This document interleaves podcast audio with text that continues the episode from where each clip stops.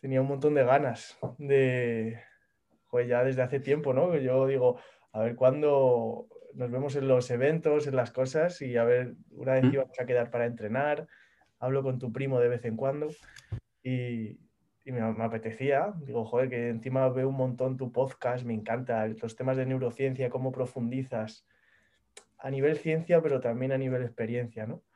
Entonces, bueno, para que la gente te conozca, voy a, voy a presentarte, ¿no? Te voy a presentar un poco cómo te conozco yo a nivel personal y luego en la parte profesional, ¿no? Entonces, bueno, pues yo me acuerdo en un evento que hiciste con tu chica en TED, no sé si, sigues con ella, ¿no? Con Carmen.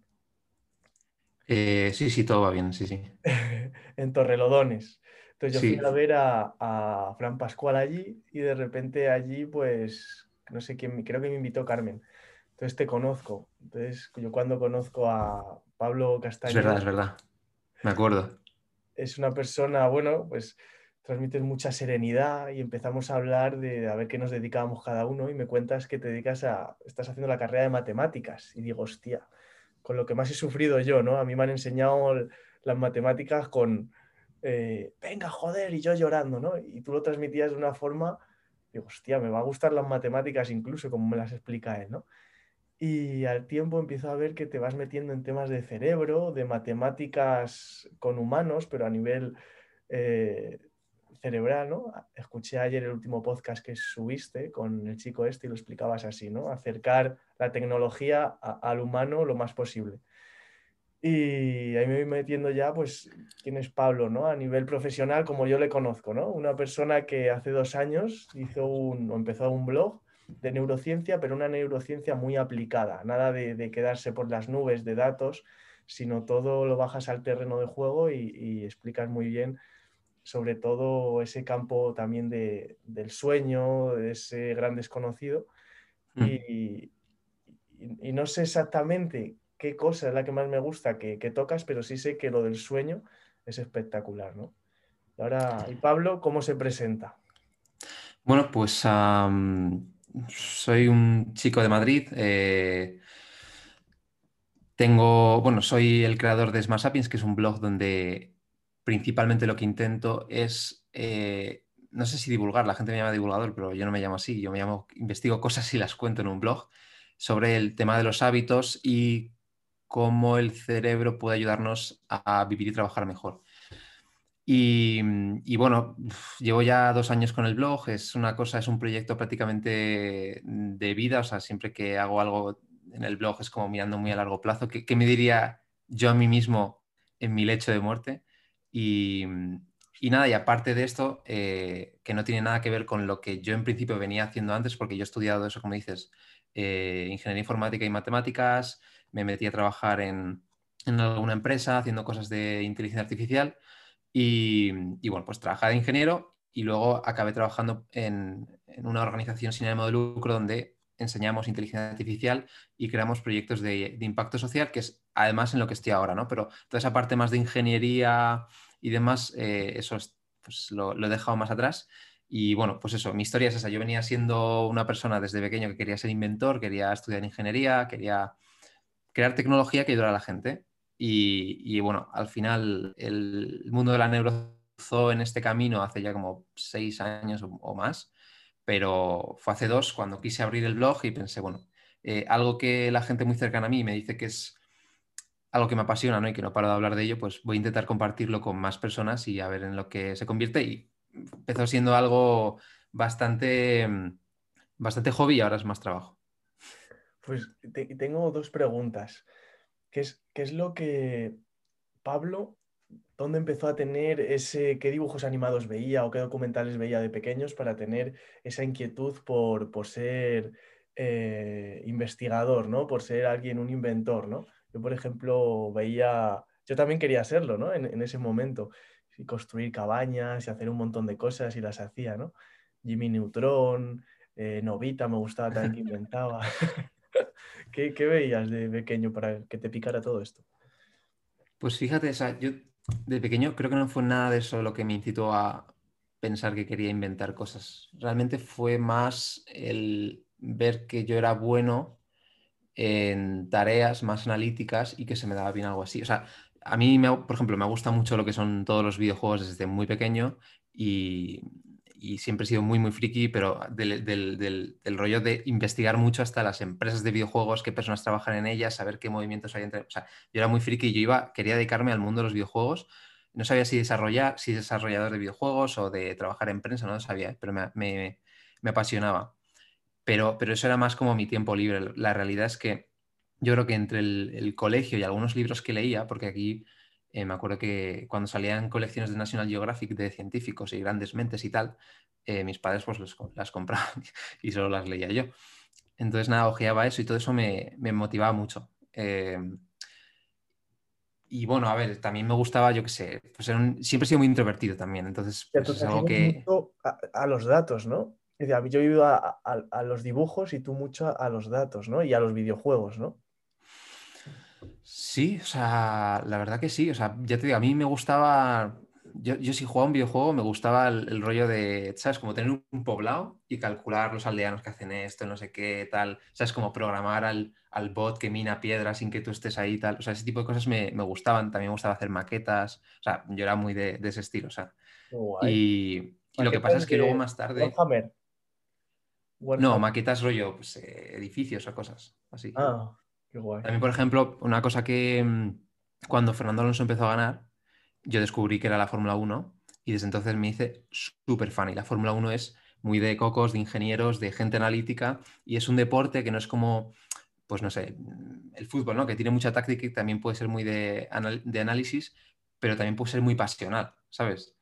Pero la Fórmula 1 no, la Fórmula 1 es saber exactamente por qué este ha parado, ahora se ha puesto quinto, pero en realidad va ganando la carrera porque tienen, o sea, es como súper analítico y a mí ese tipo de cosas me, flipan. Pero lo que iba a decir es que cuando tenía 14 años o así, eh, me fui con mi padre a ver una película al cine que era de Alan Turing, se llama The Imitation Game. Alan Turing básicamente pues, fue uno de los investigadores más reconocidos del siglo pasado, fue una de las personas que participó en que acabara la Segunda Guerra Mundial y descifró los códigos de los nazis. Bueno, además fue lo que llaman el padre de la computación, hizo avances muy, muy importantes en todo lo que es la parte matemática, de computación y tal. Y en esta película lo que reflejan es un poco haciendo drama, ¿vale? Como él descifra eh, la máquina Enigma, que era como la máquina que cifraba los códigos y los hacía secretos entre los alemanes, ¿no? Entonces, Alan Turing es como que crea una máquina que descifra esos mensajes para saber las coordenadas de dónde están las tropas alemanas, eh, los, submarinos y todo esto, y consiguen eh, ganar la guerra gracias a eso. ¿no? Entonces, a mí en ese momento, eh, yo creo que ha sido como uno de los momentos más vitales. a cada persona le viene por una cosa, a mí vino por esto. Salí del cine y pensé, nadie me ha enseñado nunca quién es este hombre, ¿no? Es como, este hombre ha creado la computación y ha hecho cosas tan importantes y yo no sé ni quién es, o sea, no lo he leído en ningún libro, pero es que no me lo han contado en el, en el colegio ni en ningún sitio, ¿no? Y desde ese día empecé como a, a curiosear mucho más todo el tema de la criptografía, lo que se dedicaba a él, las matemáticas y tal. Yo era malísimo en matemáticas. O sea, me gusta lo que es la tecnología, pero las matemáticas se me dan muy mal, ¿no? Y, bueno, fue eso lo que hizo decantar un poco por este mundo y me compraba libros de, criptografía, pero cosas muy de que no leen nadie, ¿vale? O sea... ¿Qué, es, criptografía? La criptografía es eh, el arte y la ciencia de cifrar mensajes y hacerlos secretos. Entonces, básicamente cómo usar las matemáticas para cifrar mensajes. Te pongo un ejemplo muy tonto, ¿vale? El, cifrado más fácil que se ha utilizado es el, más antiguo también, seguramente, es el cifrado César, de Julio César, que básicamente es, asignas a cada palabra del vocabulario un número, ¿vale? La A es el 1, la B es el 2, la C es el 3. Y em, haces una rotación, ¿vale? Es decir, dices, vale, estos son el vocabulario y estos son los números. Voy a rotar entonces ahora la A, en vez de ser el 1, es el, el 15. Entonces eh, has movido 15 lugares en la A. Entonces, ¿qué ah. pasa? Si alguien intenta descifrarlo, tiene que conocer cuántos lugares ha rotado los números. Claro. ¿Sabes? Hay algoritmos que se dedican a descifrar esto a base de fuerza bruta y un montón de técnicas matemáticas. Y es esto lo que a mí me flipaba. De hecho, eso me hizo investigar tanto que, acabé en Telefónica trabajando en eso, sí que imagínate. Sí, sí mi padre ha trabajado toda la vida en Telefónica.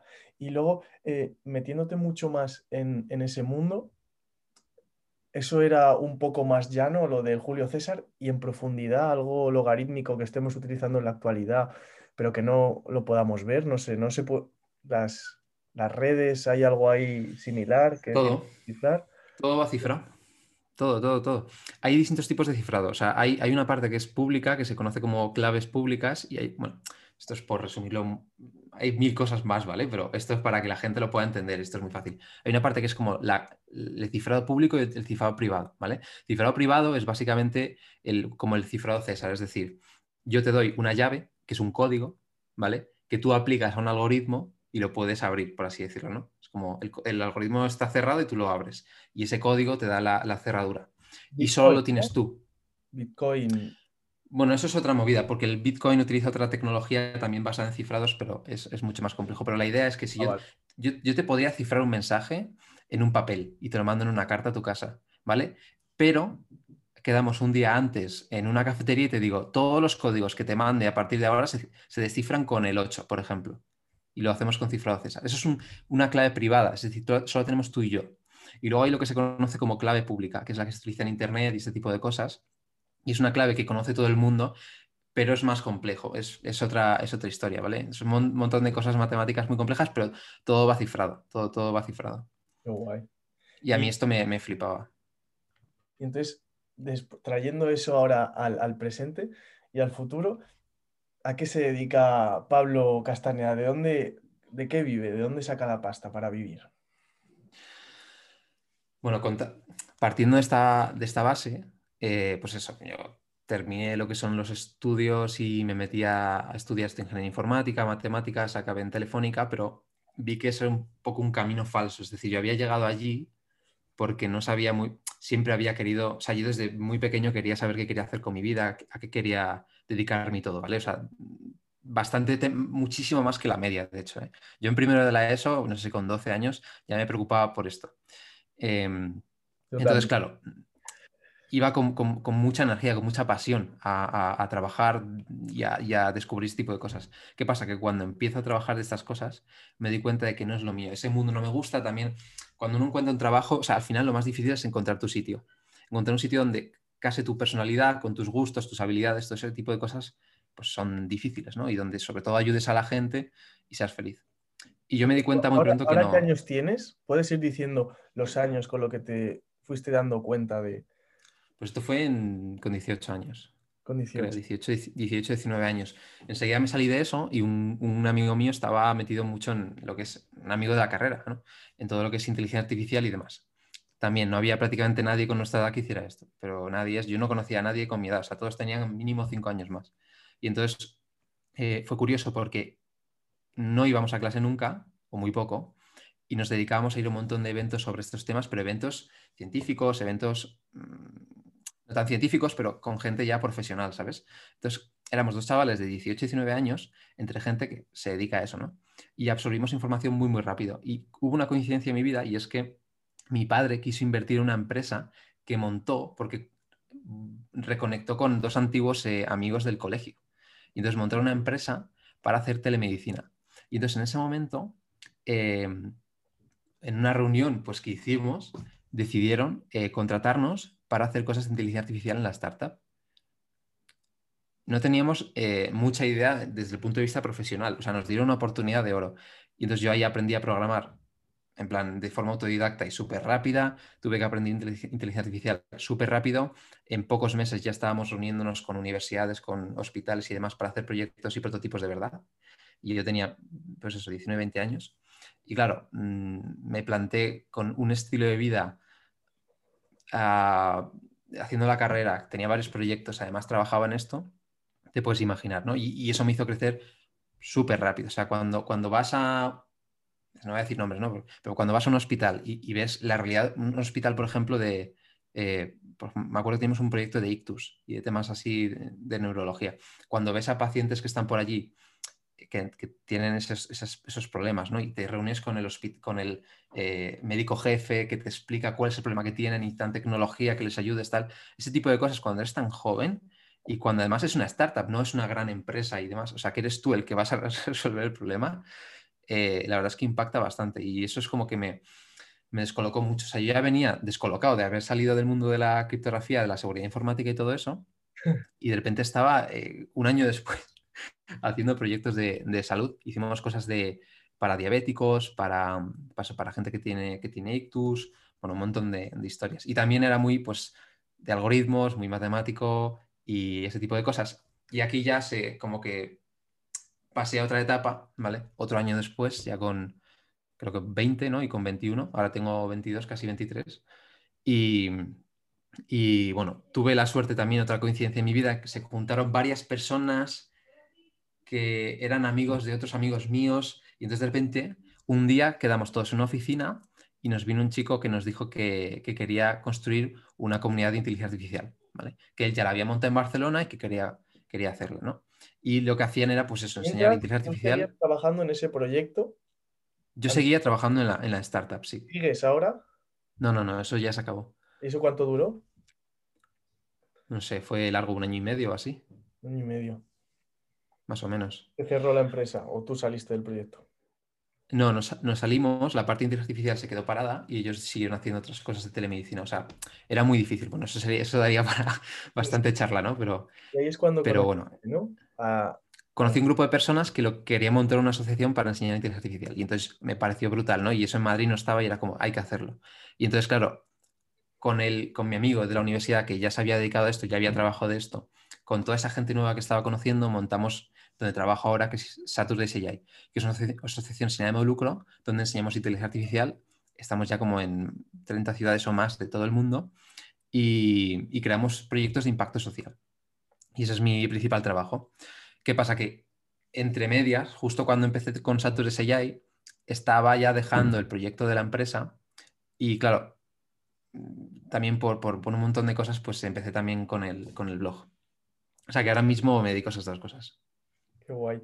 Al blog y a, la comunidad de gente, ¿no? ¿Cómo se podría resumir esas dos cosas a las que te dedicas? Bueno, pues yo me dedico a enseñar inteligencia artificial a la gente ah. para hacerlo, para hacer esta tecnología más accesible al mundo, eh, tanto en empresas como a personas individuales, como, como, en colegios incluso. Y luego, por otro lado, pues lo que hago es eh, enseñar a la gente o divulgar esta visión que tengo yo global del cerebro para que podamos conseguir mejores hábitos. Qué guay. Porque yo he visto un montón de fotos y siempre he tenido curiosidad, ¿no? De, aulas, de llenas de alumnos súper interesados, se les veía en, ese proyecto, ¿no? De, enseñarles tecnología, neurociencia. ¿Y qué es exactamente? Por ejemplo, pon, pon una formación tipo que tú des. De, ¿Qué aprenden ahí? Vale, a mí esto me ha servido para aprender una barbaridad, ¿eh? Porque yo era una persona, también soy muy comprometido con todo lo que es la educación y seguramente haya sido uno de los grandes motivadores en mi vida hacer lo que hago, ¿vale? El haber educación que yo considero mediocre y no estar a gusto con esa persona iba a clase y este tipo de cosas, ¿no?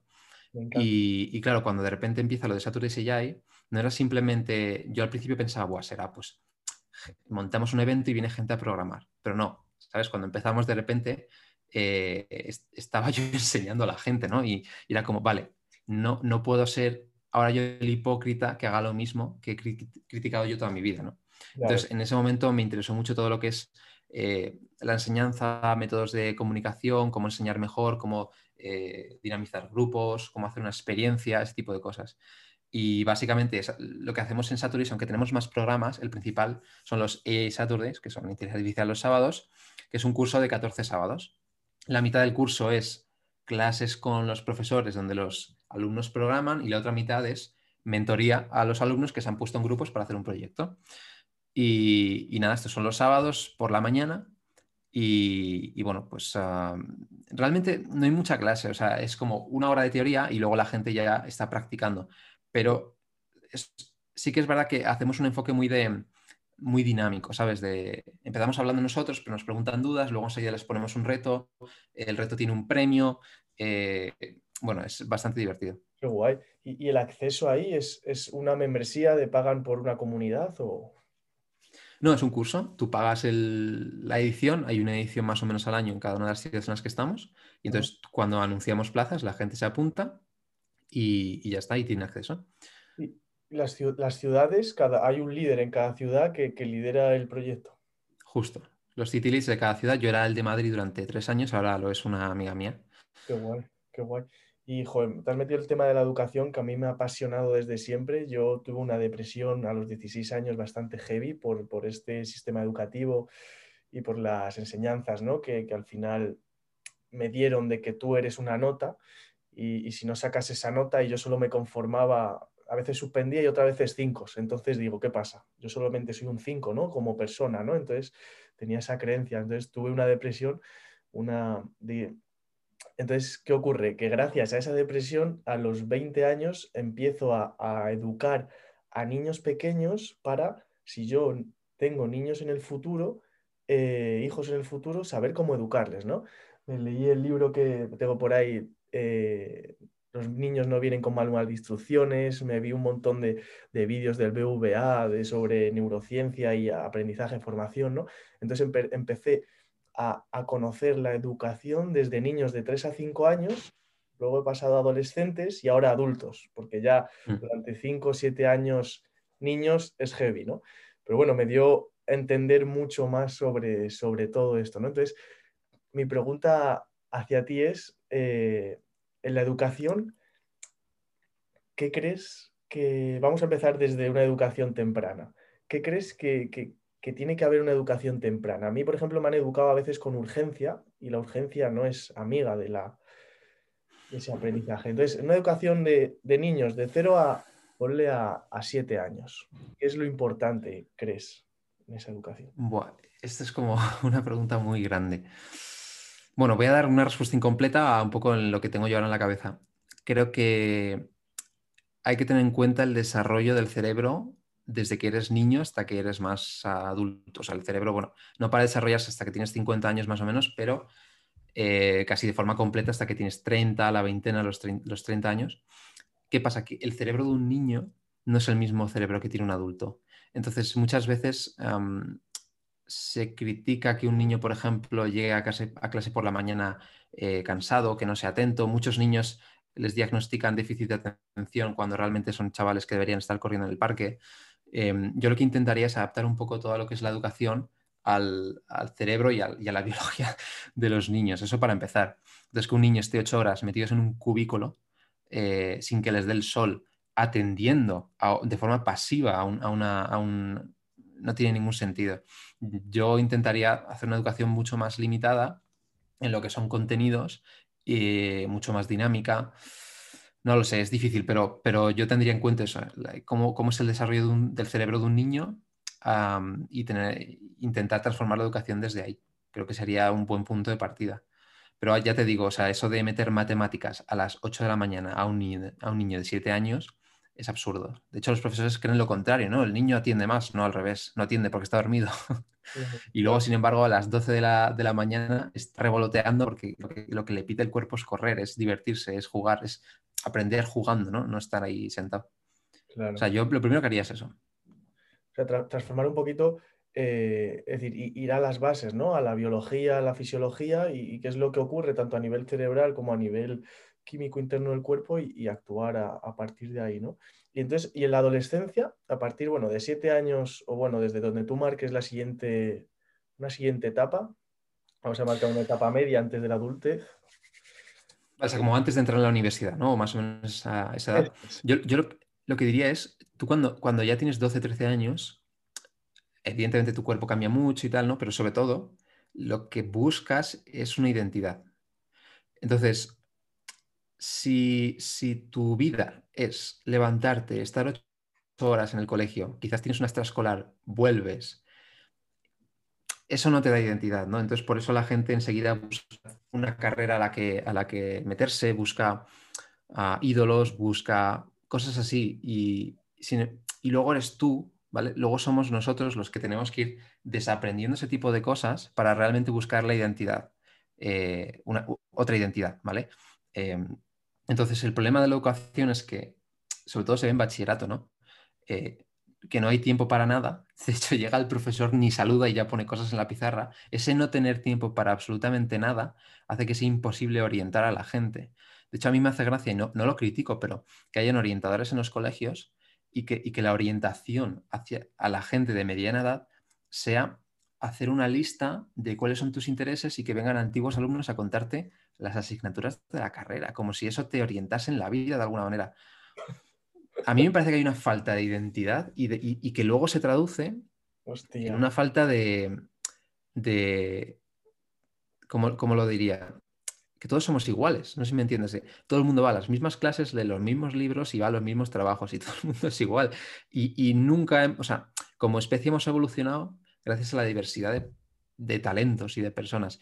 Y creo que, no sé, pues seguramente no todos los problemas del mundo, ¿no? Al final todo es muy multifactorial, pero eh, creo que hay un problema de eso, de, identidad, del sistema en el que estamos, no incentiva que tú puedas tener distintas opciones y alternativas en tu día a día para encontrar pues dónde, estás más cómodo, para cagarla, para descubrir cosas nuevas, para un poquito todo eso. Entonces, bueno, luego si lo juntas con un montón de, yo qué sé, si lo juntas con, un, con pobreza, con malos padres, con lo que sea, pues acá en las drogas, ¿no? Si lo juntas con eh, un colegio clasista o, estoy inventando y estoy exagerando, ¿no? Eh, con, unos amigos como muy competitivos, pues igual acabas eh, yo qué sé, en clubs de, debate y, estudiando ADE, ¿sabes? Una universidad privada. Es, una exageración, ¿vale? Nos marca mucho el ambiente y estamos hasta demasiado tarde buscando una identidad. Brutal, brutal. Ahora hablando de la identidad, le voy a proponer a, mi chica Priscila Guerrero, que es pura identidad, que vayas a su podcast. O sea, tienes que hablar de esto porque es la hostia. Ella le va a encantar. Entonces, yo encantado. ¿El qué? Nada, yo encantado, digo. Es, una bestialidad. Encima, como pongáis los dos a hablar de esto, y ahí les enlazo a las personas que escuchen este podcast. Seguramente algunos ya esté el podcast de, Pablo en el, en el, podcast de Priscila Guerrero, así que ir para allá. Y, y vamos ya a la adultez, entonces, ¿no? Porque al final, esa falta de identidad, o sea, yo la he empezado a construir cuando tenía 20 años, yendo a psicólogos, a coach, ahora a mentores, ¿no? Entonces, pienso que nunca se para de construir esa identidad, pero sí que es verdad que he tenido que quitarme de la mochila piedras que ya no me servían y algunas que sí quiero tener, ¿no? Entonces, en la adultez es, ese, es más desaprender, ¿no? Entonces, ¿cómo tú enfocas esa adultez? Pues, pues yéndonos a, a la realidad, es falta de identidad muchísimas veces. Entonces, mm. ¿cómo enfocas tú esa adultez, ese aprendizaje ahí? Me, me, encantó una frase que, hostia, no me acuerdo a quién se la escuché, pero la escuché hace unos, ah, unos años. hay, dos frases eh, que tengo ahora en la cabeza. Una es que no hay persona exitosa que no haya tenido un pasado difícil. Y creo que esto es una verdad como un templo de grande. O sea, incluso las personas que acaban teniendo éxito sin un pasado difícil tienen un, un, presente difícil a veces, ¿no? Es muy difícil tener éxito sin, sin, ¿sabes? Sin ese valle en tu vida. Y creo que muchas veces, pues eso, construimos una sociedad muy fragilizada en base a las comodidades y, a la victimización. Y, bueno, pues es asumir que en la adultez te van, vas a tener que, pasar por cosas malas. Y si no son malas eh, por inexperiencia, es como muchas veces queremos las cosas demasiado fáciles y no valoramos lo que cuesta tener las cosas que otros han tenido y que nosotros anhelamos tener. ¿no? Entonces yo creo que hay que cambiar un poco ese chip, ¿no? De estar, hay que ser un poco estoico, casi con 20, 30 años hay que ser un poco estoico, casi es necesario, porque si no, es muy fácil dejarse llevar por el río de la masa y, decir, tomar decisiones en tu vida que te lleven como al, eh, al camino de más comodidad, ¿sabes? Y la otra frase que tenía, se la escuché este año a, Carlos Sainz Padre, el, piloto de karts, de, karts de, rallies, es que hay como era la frase, algo así como, un hombre es invencible si trabaja con la ilusión de un niño. Y creo que es brutal que podamos, o sea, que una persona consiga hacer de su trabajo eh, algo divertido y que, pueda trabajar casi con eso, con la ilusión de un niño, eh, me parece que esa frase es brutal y casi lo tengo como ideal, ¿no? O sea, que, si, esto es un poco lo que decía Steve Jobs, de si te miras en el espejo durante una semana, ¿no? Y ves que no, que no van las cosas eh, bien, pues tienes que hacer cambios, ¿no? Y esto es un poco, es un poco eso, si, ves que no estás disfrutando, eh, es muy difícil, ¿sabes?, conseguir éxito. Entonces yo intentaría, pues eso, buscar sitios donde disfrutas, eh, porque es lo único que va a hacer que tú puedas trabajar duro durante muchos años. Y por otro lado, mm, saber que vas a tener que pasar por cosas malas, por experiencia, por novato y, y ya está, y que eso es la vida, ¿sabes? Qué guay, qué guay. Es que justo ahora dices eh, lo de trabajar eh, con la ilusión de un niño, ¿no? Yo cuando, yo he creado un, sistema de negocio, Gef Experience, ¿vale? Que lo que hago es, son golosos en forma y es una experiencia que es mucho más que entrenamiento. Entonces yo cuando se lo transmito a las personas es justo eh, el, momento le digo, yo es que cuando creo esto, cuando os estoy creando la experiencia a vosotros, siento, has estado de niño, no sé si tú has estado de niño alguna vez haciendo alguna cabaña en algún... No. ¿No? Bueno, algún experimento de los que tú hacías, esa, algún... experimentos sí he hecho, sí he hecho. que has creado tú, esa ilusión de crear ese experimento, de decir, hostia, ese, ese gusanillo que te entra por el cuerpo, ¿no? Pues cuando creo, eh, pues esto me sale, me sale este, esta, esta flor, ¿no? Este, este chorro de niño, ¿no? Por, por dentro, ¿no? Y hmm. hay mucha gente que ha creado cabañas, entonces lo entiende, pero si no, inventos. Entonces, es, como maravilloso. yo, por ejemplo, ahora aquí contigo, yo esto lo considero parte de mi trabajo, ¿no? Y, tú seguramente parte del tuyo. Entonces, no sé si se siente, pero hay una energía, o por lo menos la siento yo, yo soy de, energía, de, de mucha de mucha alegría. Entonces, ahí estar esta hora ilusionado como un niño es, una bestialidad, ¿no? Es decir, conseguir eso, que no se va a conseguir siempre en todo, en todo el trabajo, ¿no? Pero, pero es una bestialidad conseguir, conseguir eso. Es que yo animo a las personas. A que sí, tío, y sobre, todo hay, veces que mm, eh, no sabemos disfrutar de lo que hacemos porque vamos en automático. Y, y, yo creo que hay una pregunta muy potente y es a veces preguntarte para qué haces las cosas, ¿no? ¿Para qué te uniste a la empresa X en la que trabajas? Si no eres feliz en ese momento, sabrás que habría alguna razón. Podría ser, no sé, escalar ¿no? y tener mejor perfil profesional, lo que sea.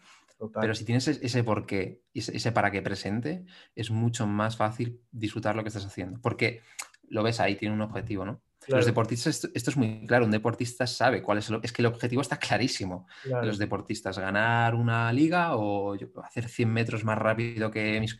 Esos objetivos son muy claros y si no lo tienes claro, es muy difícil disfrutar. Pero en, nuestro caso, cuando tienes tan claro que lo que quieres es, eh, en tu caso, ayudar a personas eh, con el entrenamiento de otra manera distinta, es como si ese objetivo está muy claro, es más fácil disfrutar. Totalmente. Ahora que dices eso, yo, por ejemplo, yo he dejado mi, empresa por cuenta ajena este domingo, ¿vale? En, mitad de la pandemia, indefinido, 1.200 eh, euros para toda la vida, ¿no? Mientras yo generaba, llevo un año generando emprendimiento entonces, claro, yo tenía claro que en esa empresa yo iba a crecer, yo la iba a exprimir al máximo, sabía que no quería ser coordinador ni director. Entonces, cuando aprendiese todo, me iba, ¿no? Entonces, claro, llegó el momento hace poco, claro, yo tenía claro que tenía que exprimir, tenía que saber cómo funcionaba por dentro, qué hacía mi jefe, que, cómo lideraban ellos, cómo esta empresa va tan bien. Y una vez que se ha acabado, tal. Entonces, hay estudios que dicen que personas que entrenamos, que yo sé que tú también entrenas, eh, seguimos métodos, tenemos mucha más claridad en la toma de decisiones, de objetivos, y eso nos ayuda muchísimo, ¿no? ¿Cómo, cómo, qué opinas tú a nivel de neurociencia? ¿Cómo puede ayudar el deporte a una persona a la hora de, de, consecución de logros, objetivos, métodos, disciplina? ¿Cómo ayuda? Ayuda, o sea, no tengo tan claro que toda la gente que entrene, más bien, o sea, que, creo, creo, que quieres decir lo que, o sea, por ejemplo, la gente, la gente que entrena sabe que necesita ah, una serie de metodologías para llegar a unos objetivos. Es decir, quiero perder grasa, tienes que hacer, o quiero ganar masa muscular, tengo que hacer tantos mesociclos de esto, del otro, no sé qué. El que no Eso sí, no tengo tan claro que todo el mundo que haga esto luego pueda extrapolarlo en su día. Pero sí es verdad ah, que eh, los seres humanos. Bueno, pues porque hay mucha gente que, tiene las cosas delante, o sea, hay gente que tiene el, árbol y no le deja ver el bosque, no sé si me entiendes. Hay gente que tiene las cosas delante y no, las extrapola. Y esto es así, ¿no? O sea, muchas veces, ¿cuánta, gente de las que nos está escuchando se para diariamente, aunque sea cinco minutos, en silencio sentado, simplemente a pensar cosas? Nadie. O sea, esto no lo hace nadie prácticamente. Entonces, ¿qué pasa? Si no, si no paras a reflexionar, es muy difícil pues, llevar tus aprendizajes de una cosa al resto, ¿no? Pero a lo que iba los seres humanos muchas veces nos planteamos metas y nos dejamos... Persona que te corte esos cinco minutos que dices de parar al día, a modo de meditación te estás refiriendo o a modo únicamente de observar tus pensamientos o a modo de aplicarlo en un papel, ¿de qué forma? no, casi de, diario, de coger todo lo que tienes en la cabeza, lo que sea, ponerlo en un diario, ver lo que has puesto, porque has puesto eso, hacerte preguntas, eh, reflexionar qué has aprendido el día anterior, qué quieres hacer hoy, hacerte preguntas que te hagan aprender y, avanzar, básicamente. Eh, no, tanto meditación, que también, también es muy útil, ¿no? Pero no hablo de eso exactamente. Eh, a lo que iba es, muchas veces los humanos planteamos metas y nos dejamos eh, guiar ciegamente por una meta en concreto. Y las metas duran muy poco. Cuando tú consigues algo, ese algo dura muy poco. Y cuando lo consigues ya quieres otra cosa. ¿no? Eh, de hecho, hay muchos experimentos de, este tipo de, cosas, pero bueno, está muy, muy estudiado. La cuestión es que no es tanto el cómo, qué metas, qué metas quieres, sino qué sistemas construyes por debajo que te permiten llegar a esas metas. Es decir, yo quiero, imagínate, ser piloto de, algún tipo de competición de automovilismo, ¿no? Entonces sé que los sistemas, imagínate que ya formo parte de alguna competición, los sistemas que construyo por debajo que me permitan llegar hasta allí va a tener que ser una planificación de un entrenamiento, una planificación de los reflejos, eh, tiene que ser estudiar las pistas en las que corro, ¿sabes? Tiene que ser una serie de cosas que te permitan ir más lejos. Y en el, gimnasio es lo mismo. Tengo que hacer esta serie de semanas, eh, de estos mesociclos de esta manera, luego este descanso. Em, hay unos cálculos, hay unos sistemas detrás que te facilitan, porque si tú llegases, quiero ganar 10 kilos de masa muscular y tengo, imagínate, 3 años, y llegas al gimnasio y cada día es una cosa distinta, a lo que pues no vas a llegar nunca, ¿no? Em, entonces son ese tipo de cosas las que te hacen llegar a las metas, pero no por la meta, sino por quién eres tú. Es decir, no es la meta, sino en quién te conviertes. Es decir, no es quiero escribir un libro, es quiero ser escritor, es quiero tener esta habilidad y ser capaz de hacer esto. Y muchas veces nos confundimos en ese tipo de, cosas y por eso creo que la gente que conoce este tipo de cosas, del, por ejemplo, del entrenamiento, pues es más fácil que luego las extrapolee en su vida, ¿no? Porque si, si no tienes unas planificaciones y unos sistemas debajo, es muy difícil que las cosas sucedan. Qué brutal. ¿Tú llevas entrenando toda la vida? Bueno, llevo haciendo deporte toda la vida, toda la vida. O sea, he hecho un montón de deportes y fue, pues no sé, con, es que no me acuerdo, creo que con 18 años o antes, que ya empecé a, ir al gimnasio y a aprender. Y entonces, pues buscaba un montón de cosas en YouTube, información y demás y, empecé a aprender, sí, sí. Qué guay. Yo eso que dices de, lo has dicho, yo sé que tú estudias estas cosas que dices, no las dices, seguramente las digas con, con respaldo ¿no? científico, a nivel de, del diario de preguntas. Yo esto lo empecé a aprender con 20 años gracias a un coach y, y, sin querer cualquier problema, cualquier cuestión, yo aquí tengo como, este es de 2018, ¿vale? No, no se ve. Bueno, hay un montón de, escritos en 2000, eh, eh, es una agenda, ¿no? Que, que, me cuestiono muchísimas cosas. Entonces, yo no había llegado, o sea, yo sé que esto me ayuda, pero no sabía que, que ayudaba tanto, ¿no? de, esa forma. Los, los, no es que sea de 2018, sino que yo escribo las cosas y, la utilizo, ¿no? No, no hmm. utilizo esta agenda, pero escribo todas las cosas de mi día a día en una agenda del, 2018. Entonces, me, me, interesa muchísimo que puedas profundizar un poquito en este tema. Eh, ¿Por qué tenemos o, o, por qué podríamos hacer estas cosas para, para mejorar? Porque sé que esto falta mucho en personas y dejamos todo Mm, miramos para otro lado, metemos la cabeza en un agujero con un avestruz o, dejamos que las cosas sucedan sin más, no sé.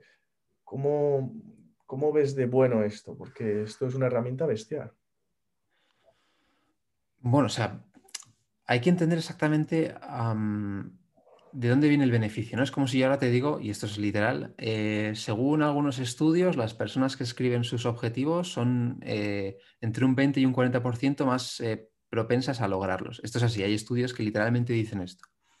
Pero no es voy a escribir mis objetivos en un papel porque así tendré a la estadística a mi favor, sino es, entiende por qué pasa eso, ¿sabes?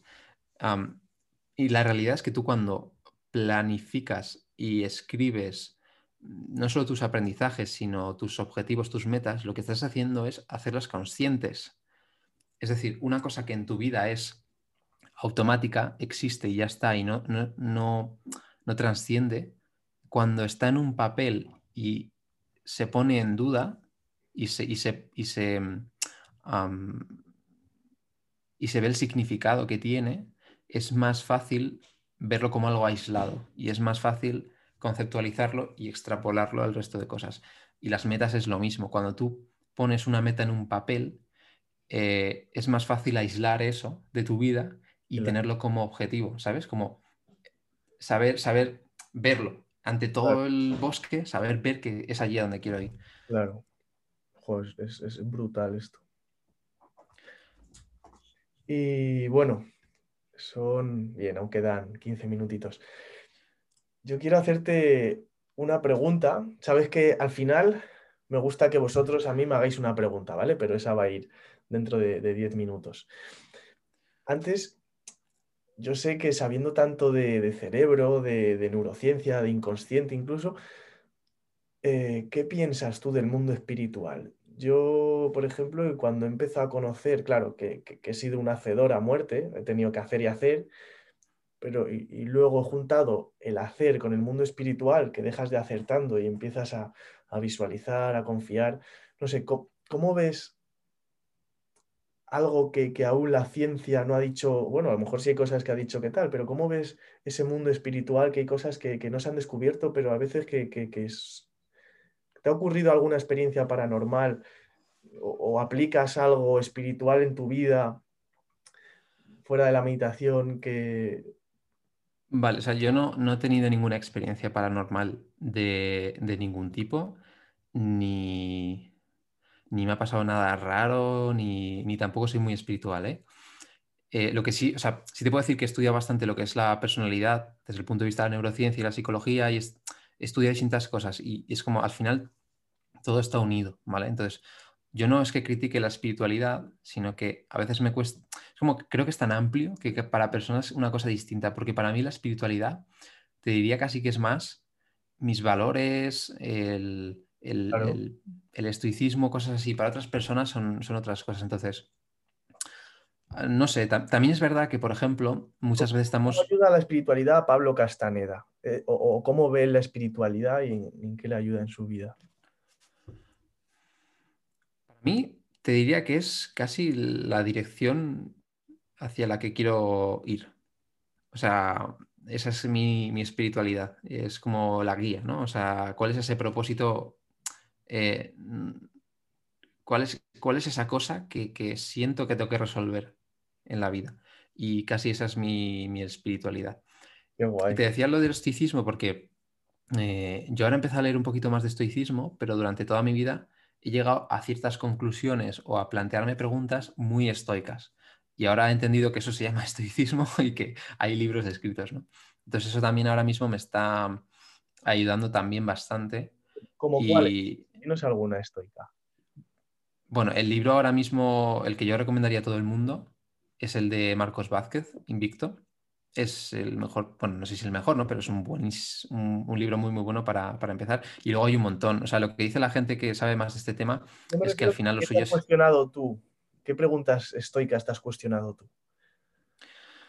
Yo creo que, mira, me planteo muchas cosas, ¿eh? pero lo que más me ha afectado es lo de, lo de la dicotomía de control, que ahora lo llaman la tricotomía de control, no sé por qué, que es básicamente que aquello que no puedes controlar y está fuera de tu control, lo ignores, ¿no? Y lo que sí está dentro de tu zona de control, imaginaos como un círculo, ¿no? Más pequeño que es tu zona de control, tu círculo más grande que es donde más o menos tienes radio de acción y un círculo mucho más grande donde no puedes hacer nada, ¿vale? tú no tienes el control de que se suba el IVA o se baje, no tienes ese control, ¿no? Entonces, todo lo que esté allá fuera, de alguna manera ganes esa eh, automaticidad de ignorarlo, o sea, no pasar no que te importe un huevo, sino de, vale, no puedo cambiarlo, no me afecta. Y todo aquello en lo que sí tienes control, que muchas veces nos fijamos más en lo que no tenemos control, eh, sientas la responsabilidad de tomar acción ahí. Eh, y eso me ayuda bastante a no quejarme, a ver la vida de forma distinta, ver que verme a mí mismo dentro de un círculo y ser como, e, esto es lo que yo puedo hacer y lo demás no, ¿sabes? Em, y la vida muchas veces es, yo no creo en la suerte, ¿no? Pero es cosas aleatorias que pasan, que bueno, tú no, tú no, no sé, yo te conocí a ti el día de la charla TED, pues, pues bueno, pues no te conocía de nada, no sabía que ibas a ir, podría no haberte conocido y no estaríamos ahora hablando, ¿no? Entonces, son, son cosas aleatorias que pasan, pero si te fijas solo en lo malo, pues es muy fácil que eso te, te nuble del resto de cosas, ¿no? Y muchas oportunidades no las veas. Entonces yo creo que a mí eso es lo que más me, ha ayudado. Y, bueno, ahora sigo aprendiendo. No es, algo de lo que haya leído mucho, ¿no? Pero, pero me ayuda bastante todo lo que es el estoicismo, eh, cómo gestionaba los estoicos, cómo veían el tema del, tiempo, de la felicidad, de un montón de valores y de cosas humanas, ¿no? Eh, es una filosofía de vida que a mí me casa bastante conmigo. Pero no soy muy, muy dogmático ni nada así. O sea, simplemente aprendo de lo que me gusta y ya está. Qué guay. A mí, por ejemplo, me encanta el estoicismo. Yo he jugado al rugby, he hecho escalada. La escalada duele muchísimo las manos. En el rugby te tienes que reventar con, gordos enormes. Y, eso es estoico porque está reventando el suelo y tienes que seguir, ¿no? Entonces, pero luego, como que este año he encontrado una parte espiritual que yo muchas veces dejo en manos del universo o, de Dios, si crees en Dios, dejas una parte y las cosas suceden solas. Es decir, yo lo llamo como vivir en una nube. Claro que vivir en una nube no te caen las cosas del cielo, ¿no? Pero en la nube tienes planeadas las cosas y de repente, como claro, cuando estás alineado, como tú dices, con tu propósito, valores, con muy poco esfuerzo, claro que hay veces que ahí toca hacer esfuerzo, ¿no? Pero cuando estás alineado, como que salen las cosas muy suaves, sin, sin... Claro, yo he llegado a niveles de ansiedad muy, muy grandes, incluso a, tener que medicarme, ¿no? Por la ansiedad. Entonces, cuanto más trabajo este principio de alineación, de, dejarlo en manos, no sé, como que todo se, alinea. Es decir, por ejemplo, eh, y, ya, ya cerramos con esto, la Tierra es súper azaroso todo lo que ha ocurrido en la Tierra es decir, hay una probabilidad muy, muy, muy pequeña de todo, de, este planeta, de que haya surgido la vida, etcétera. Pero ha surgido, ¿no? Entonces, ¿cómo no va, te va a ir bien en algo si tú estás alineado, ¿no? La Tierra, pues a lo mejor su propósito era que creciera la vida y, era un propósito muy claro, ¿no? Entonces, ¿cómo cuando más claridad hay en un propósito, más surgen las cosas de una forma como por arte de magia a veces, ¿no? Hmm. Sí, bueno, em, a mí me cuesta, ¿eh? porque yo tengo, para empezar, soy bastante analítico y además vengo muy de la, muy de la ingeniería y todo esto. Entonces, ya lo sé. Yo, sí que veo más como que todas las respuestas están en la naturaleza, pero no siento, más que creo, no siento que, que, que haya, pues eso, que la Tierra tenga un propósito o que pero, pero bueno, también evidentemente lo respeto y todo este tipo de cosas, ¿no? Eh, pero para mí te diría que es como que las, las respuestas están en la naturaleza y si no las conocemos es porque no hemos sabido llegar a ellas. Y de hecho me, apasiona el cerebro porque es como el órgano más avanzado del universo del que no tenemos un manual de usuario y sin embargo es el que nos permite entender el resto de cosas, ¿no? O sea, es como un poco una paradoja. Qué guay, qué guay. Me encanta, tío, me ha encantado. Bueno, antes de, cerrar, ¿cuál es la pregunta que Pablo Castañeda tiene para Adrián Núñez? Vale, según eh, tu vida y tu experiencia y las cosas que te han pasado, ¿qué crees que es aquello que todo el mundo debería saber? aquello que todo el mundo debería saber para, para, mejorarles en su vida o para... Es una pregunta muy abierta. Me encanta. ¿Qué crees que es aquello que todo el mundo debería saber? Vale, pues que los momentos más jodidos es cuando más crecimiento eh, se consigue, ¿no? Yo puedo decir tres momentos en mi vida, ¿no? Uno ha sido la depresión, casi me aliviaba pensar que podía quitarme la vida, pero gracias a eso he transformado mi psicología, mi educación, seguramente la educación de, mis hijos, gracias a eso. Es decir, si no, no me hubiera cuestionado tantas cosas, mi modelo de vida, todo, gracias a esa depresión. Haberla liado de pequeño es, es una vez y haber estado, saber lo que es estar en un encerrado entre cuatro paredes frías, cada uno que interprete lo que puede ser eso. Eh, con escupitajos, etcétera, ¿no? Haberla liado de pequeño, eh, con, 16 años, mm, cosas de, de, la ley. Entonces ahí te cuestionas muchísimas cosas más, ¿no? Y no se lo deseo ni a mi peor enemigo, pero a lo mejor sí, porque va a mejorar un montón, ¿no? Entonces en esos momentos de quiebre absoluto que sientes que se te consume la vida, es, mayor crecimiento. Y el tercer, la tercera cosa es, ha sido este año, ¿no? Un momento muy, muy difícil. Entonces, cuando consigues superar esos momentos de, de, agujero, de que te ves ahí en el fondo, si sacas aprendizajes positivos de ellos es una verdadera locura. O sea, yo que la gente se expongan, se expongan a sus mayores miedos y los abracen, eso es el mayor aprendizaje que les puedo dar. Totalmente, porque donde no hay resistencia, no hay avance, ¿no? totalmente, totalmente.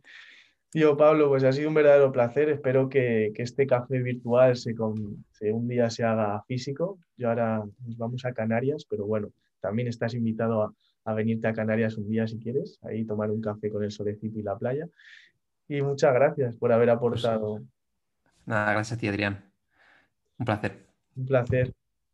¿Quieres? Dinos nuestra, tu red social, ¿vale? Para que, o, tu podcast, donde quieras que, que tomen acción para conocerte. Bueno, en Instagram, Smart Sapiens, y, si quieres el podcast, que es Podcast Smart Sapiens, o en la web, que es smartsapiens.net. Smart Sapiens, que es S-R-A-M-T, ¿no? Smart, de Smart, Smart en inglés, y Sapiens.net.